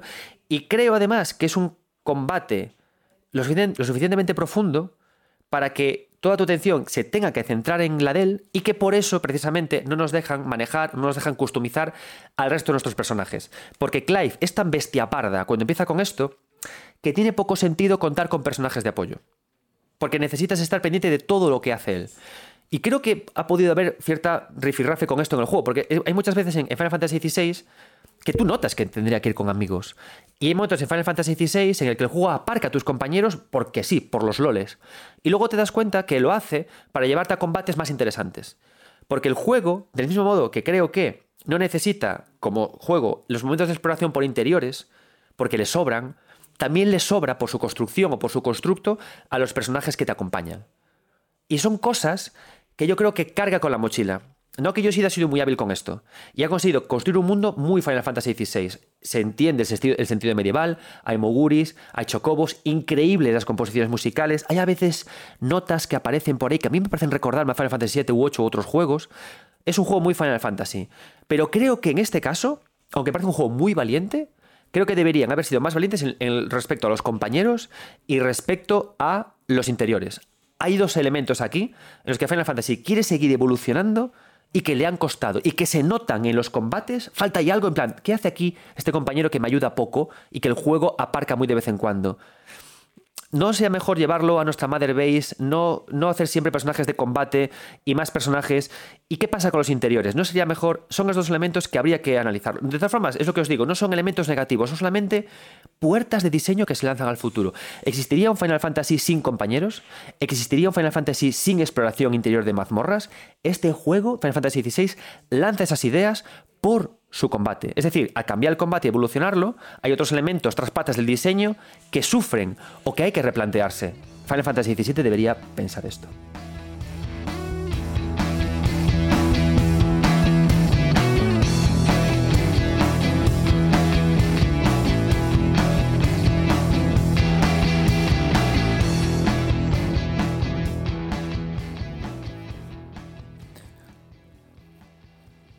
Personajes, sus escenarios, la combinación de lore con tiempo real, el combate. Hemos hablado ya de muchas cosas de Final Fantasy XVI y ahora quiero centrarme en cómo está construida su historia y el tono que tiene, ¿no? Hemos hablado ya un poquillo de esto, del tono, ¿no? Por esta mezcla que tiene entre eh, soledad, no soledad, anime, tono serio de Juego de Tronos. Pero quiero hablar más bien del, universo, ¿no? De, o sea, de cómo eh, aterriza ideas del resto de Final Fantasies para llegar a una parte. Hay una cosa que me ha gustado mucho de Final Fantasy XVI y es su condición de cataclismo, su condición de ruptura, su condición de, de mirar hacia el futuro, ¿no? Creo que es además un momento muy bueno en el que esta saga tiene que romper, ¿no? Creo que artísticamente los autores, tras la crisis del coronavirus, tras lo que está ocurriendo con las IAS, creo que es un momento de reflexión profundo para lo que es ser autor, lo que es crear, o incluso es un momento bonito de reflexionar para de, lo, de, lo, que es el, ser humano, ¿no? O cómo creamos productos, productos digitales o, o lo que hacemos. Y este videojuego, este Final Fantasy XVI, me parece muy de su tiempo en ese sentido. Es un título que reflexiona mucho sobre el pasado y pide a gritos eh, mirar hacia el futuro. Eso, eh, Final Fantasy XVI es, si hubiera que resumirlo, es un niño que necesita que los adultos malos dejen de mandar, que necesitamos cambiar el paradigma. Es un juego que grita a cielo que hay que avanzar, ¿no? Y, lo peor, o sea, y lo curioso es que toda esta soledad de Cliff eh, viene como a representar a, cada uno de nosotros como individuos, ¿no? Y los solos que nos sentimos cuando esto ocurre, ¿no? Este, este grito que a veces todos ahogado, que todos tenemos en nuestros momentos de soledad en el que decimos, ojalá todo cambiara, ¿no? Y a Cliff se le da una espada, se le dan poderes para poder avanzar, ¿no? Pero que tenga esos poderes no implica que, que lo vaya a conseguir o, o, que no esté solo, ¿no? Porque al final sigue siendo un personaje como muy solitario en ese sentido. Este es el tono de, la, aventura. Este es, el, este es como el, gran mensaje. Y, la gran, ¿Y qué pasa? Que usa, lo bueno que tiene es que usa esa idea del pasado, lo usa como los. toma los, valores estéticos principales de Final Fantasy. De, Final Fantasy. Usa los chocobos, es un mundo plagado de chocobos, es un mundo en el que hay moguris, preciosos los moguris, te dan ganas de abrazarlos a todos. Es un mundo, y es un mundo en el que hay cristales. Algo que ha sido fundamental en Final Fantasy desde siempre es la existencia de los cristales, la existencia de estas masas físicas que dan energía, que dan poder, que dan fuerza. En Final Fantasy VII, por ejemplo, fueron las materias y de alguna forma el propio planeta Tierra era un cristal, ¿no? Entonces, a medida que han avanzado los siguientes juegos, es como que la idea de los cristales se ha querido apartar, se ha querido volver sobre ella, se ha querido olvidar, se ha querido regresar, han aparecido de distintas formas, pero eh, es clara la intención que tiene el eh, Final Fantasy XVI con respecto a esto. Es con la idea de que esa idea de los cristales, esa dependencia que tenemos a elementos físicos que nos facilitan la vida, tenemos que acabar con ella. Y tenemos que acabar con ella porque nos está matando. Y es un mensaje que tenemos en nuestro día a día. Al final nosotros... Eh, y no lo que nos esté matando porque el cristal aparece con dos pistolas y te dispara, sino por la construcción de unos sistemas sociales y políticos que resultan abominables para el ser humano y que necesitamos parar y decir, oye, estamos teniendo unos sistemas muy fuertemente anclados en el pasado, pero que no se corresponden con las sensibilidades modernas. Y hay un choque, hay un roce. Esto es súper actual. O sea, esto es, esto es 2023. La lucha de, los, de los sistemas del pasado, la lucha de la tradición contra las nuevas sensibilidades del presente. Y personas que no son capaces, que, quieren seguir en ese pasado porque creen que es mejor, y personas que luchan porque esas sensibilidades nuevas se, sean lo normal, ¿no? Con lo triste y lo terrible que es esa palabra de lo normal. Y de eso habla también Final Fantasy XVI, bajo la soledad de un personaje que se siente diferente y que tiene que avanzar solo con todo. Eso es el gran tema. Y el arranque de Final Fantasy XVI es justamente eso, justamente el momento en el que alguien dice, me tenéis hasta los cojones, ¿no? Es, es historia como arranca. Entonces, me gusta mucho eso, ¿no? Porque es un videojuego que además trata mucho la idea de la nostalgia.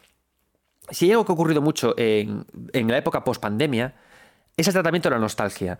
Y hay muchos videojuegos, muchísimos videojuegos que han ido contra la nostalgia, ¿no? Creo que ese es otro título bueno de otro libro que me gustaría hacer, ¿no? Que se titulara Contra la nostalgia. Creo que el videojuego más potente contra la nostalgia es, eh, ha sido Monkey Island, el regreso de Monkey Island y cómo el propio personaje se regocija en su nostalgia y el juego termina, no diré por supuesto cómo acaba, jugad por Dios a Monkey Island, os gusten o no las aventuras gráficas, y el personaje al final hace una gran reflexión contra la nostalgia y piensa, uh, bueno, porque ¿qué es la nostalgia al final? La nostalgia al final nos ancla. Y, la nostalgia, eh, ojo, porque también es parte de ese factor, de ese, de ese factor pareja, del factores pareja del que hablaba al principio del podcast, ¿no? Ese, eso que cuando pasa mucho tiempo, de repente lo pensamos como algo súper bueno, ¿no? En plan de, ostras, solo me quedo con lo bueno. El otro día fui a, fui a FNAC a buscar cómics y había un grupo de, chavales, bueno, chavales mis cojones, tenían ya como 40 años, 30 años, ya estaban talluditos, que recordaban algo que en Galicia se llamaba el Xabarín Club, que era un programa que pasaban por la Autonómica de Galicia, por la, por la TVG, y que cuando tú cumplías años les mandabas tu, tu foto y que pasaban eh, fotos de todos los chavales que cumplían años ese día, ¿no? Y estaban recordando con mucho cariño eso. Y claro, yo me quedaba pensando que sí, eso estuvo simpático, pero Dios mío, cuando estábamos en el instituto teníamos, nos obligaban a estudiar, no teníamos ningún tipo de libertad, no teníamos nada de dinero, no teníamos, no nos acordamos de eso ya. O sea, a mí me tenían martirizado con recoger el puñetero cuarto. ¿no? Nos, hemos olvidado de todo eso, ¿no? Y nos olvidamos de lo bueno que es ser adultos y tener libertad, poder hacer cosas, poder desarrollarnos como queremos. Entonces, claro, la nostalgia es horrible porque nos ancla eso, ¿no? Y cuando las cosas van mal, recurrimos a la nostalgia. Final Fantasy XVI tiene una cosa muy interesante con respecto a sus misiones secundarias, y aquí voy, y es que, a medida que Clive lucha contra el mundo y consigue sus pequeños objetivos, las misiones secundarias se empapan de esta nostalgia, de esta tradición. Y Clive tiene la misión en sus secundarias de ir persona a persona, de ir recorriendo la otredad y recordarles que la responsabilidad de alguien es coger esa nostalgia que tenemos en el corazón, coger el futuro y tender un puente. Es decir, ese sentimiento que tienes sobre el ayer es, es bonito, es importante, pero tienes que tu corazón tiene que ser capaz de crear puentes hacia el futuro. ¿Cómo? Pues a través, por ejemplo, del arte. ¿Cómo? A través del, del perdón. ¿Cómo? A través de y avanzar. Y luego hay una cosa también que es muy chula, que a medida que Clive cambia el mundo, y esto es un tema, nos damos cuenta de que el mundo tampoco cambia tanto. Que también es curioso, ¿no? Es decir, ¿qué tipos de cambios le pedimos al mundo? ¿Estos cambios son tan locos o en realidad son tan naturales que el mundo los acepta sin problema? Eso es Final Fantasy XVI. Y a mí me parece esto, esto muy buen trabajo de Naoki Yoshida, de cómo cimienta las 16 vidas que tuvo Final Fantasy con esto. Y, y, lo bueno es que no únicamente lo tenemos, este tono lo tenemos en, en, su mundo, en los cristales, en la música.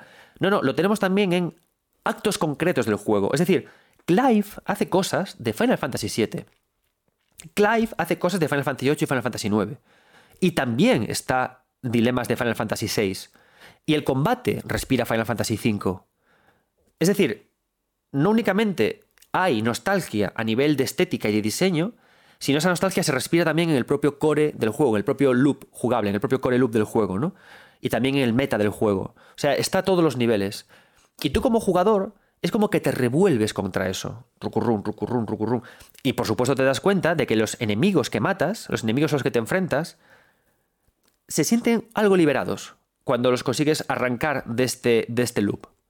De este loop, de este loop universal que tenemos, ¿no? De esta. De este, de este aterrizado, ¿no? de, la, de la nostalgia, del que honestamente, y esto eh, de nuevo es una opinión personal mía, como veis, creo que todos tenemos muchas reflexiones, ¿no? Yo reflexiono sobre la diferencia entre el círculo, el cuadrado, el orden y el desorden. Y también reflexiono mucho sobre la nostalgia porque me toca mucho enfrentarme a la nostalgia cuando analizo juegos. Me toca.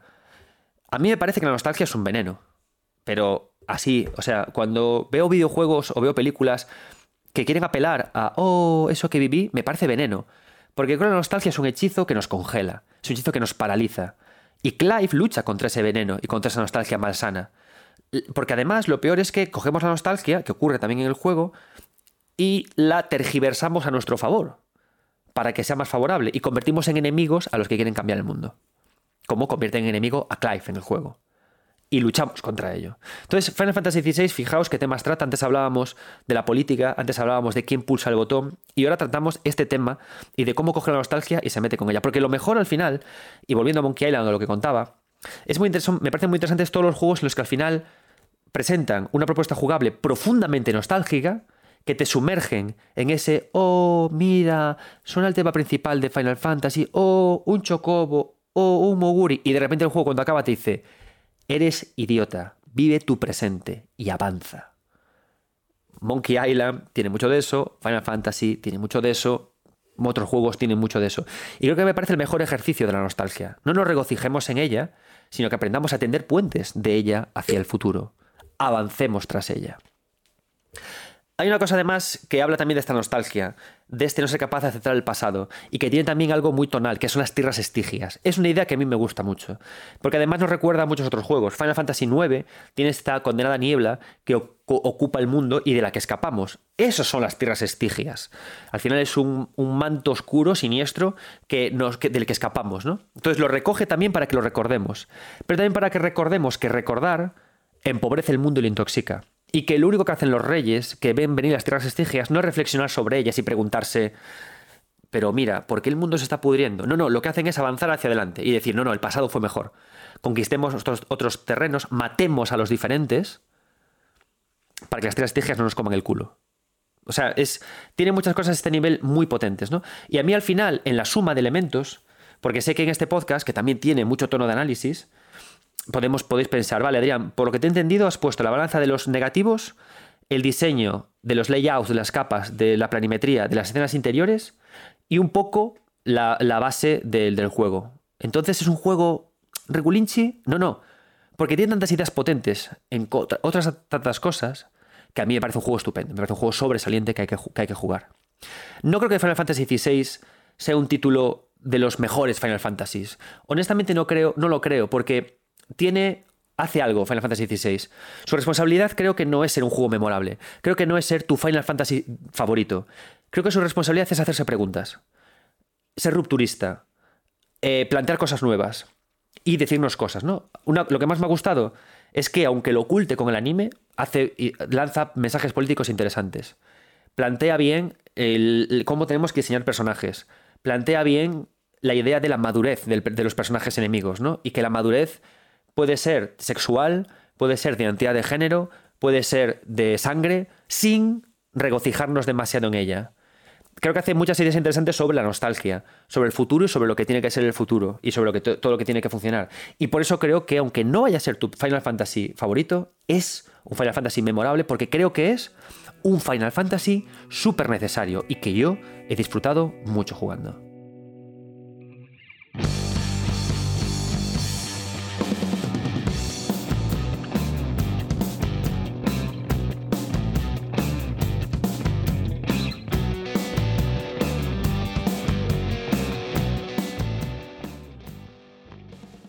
Espero que este podcast os haya gustado. Me ha encantado que en 9 bits eh, haya podido traer un Final Fantasy de lanzamiento. Me ha fascinado.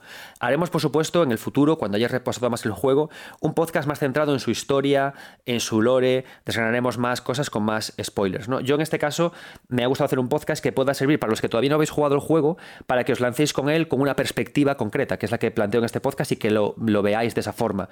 Y para los que ya lo habéis jugado y lleguéis a este podcast después, para que os anime a rejugarlo bajo esta perspectiva que, os propongo.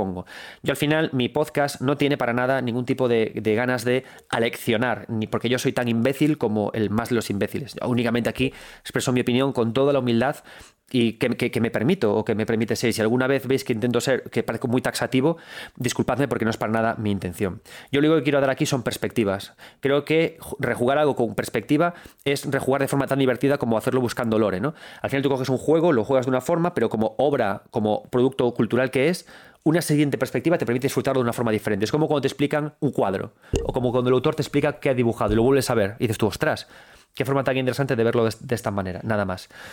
Recordad que este podcast no es un podcast solitario, sino que forma parte de la asociativa eh, iniciativa Podgaming, iniciativa Final Fantasy. ¿Qué quiere decir esto? Nos juntamos más de 100, eh, más de 100 podcasts de, de habla hispana y cada uno trata un Final Fantasy. Entonces, os recomiendo que si os ha gustado este podcast, que es el último de la iniciativa Final Fantasy, busquéis iniciativa Final Fantasy en vuestro reproductor favorito, bien Spotify, bien iBox, bien las demás, y encontraréis especiales que van del Final Fantasy 1 a este.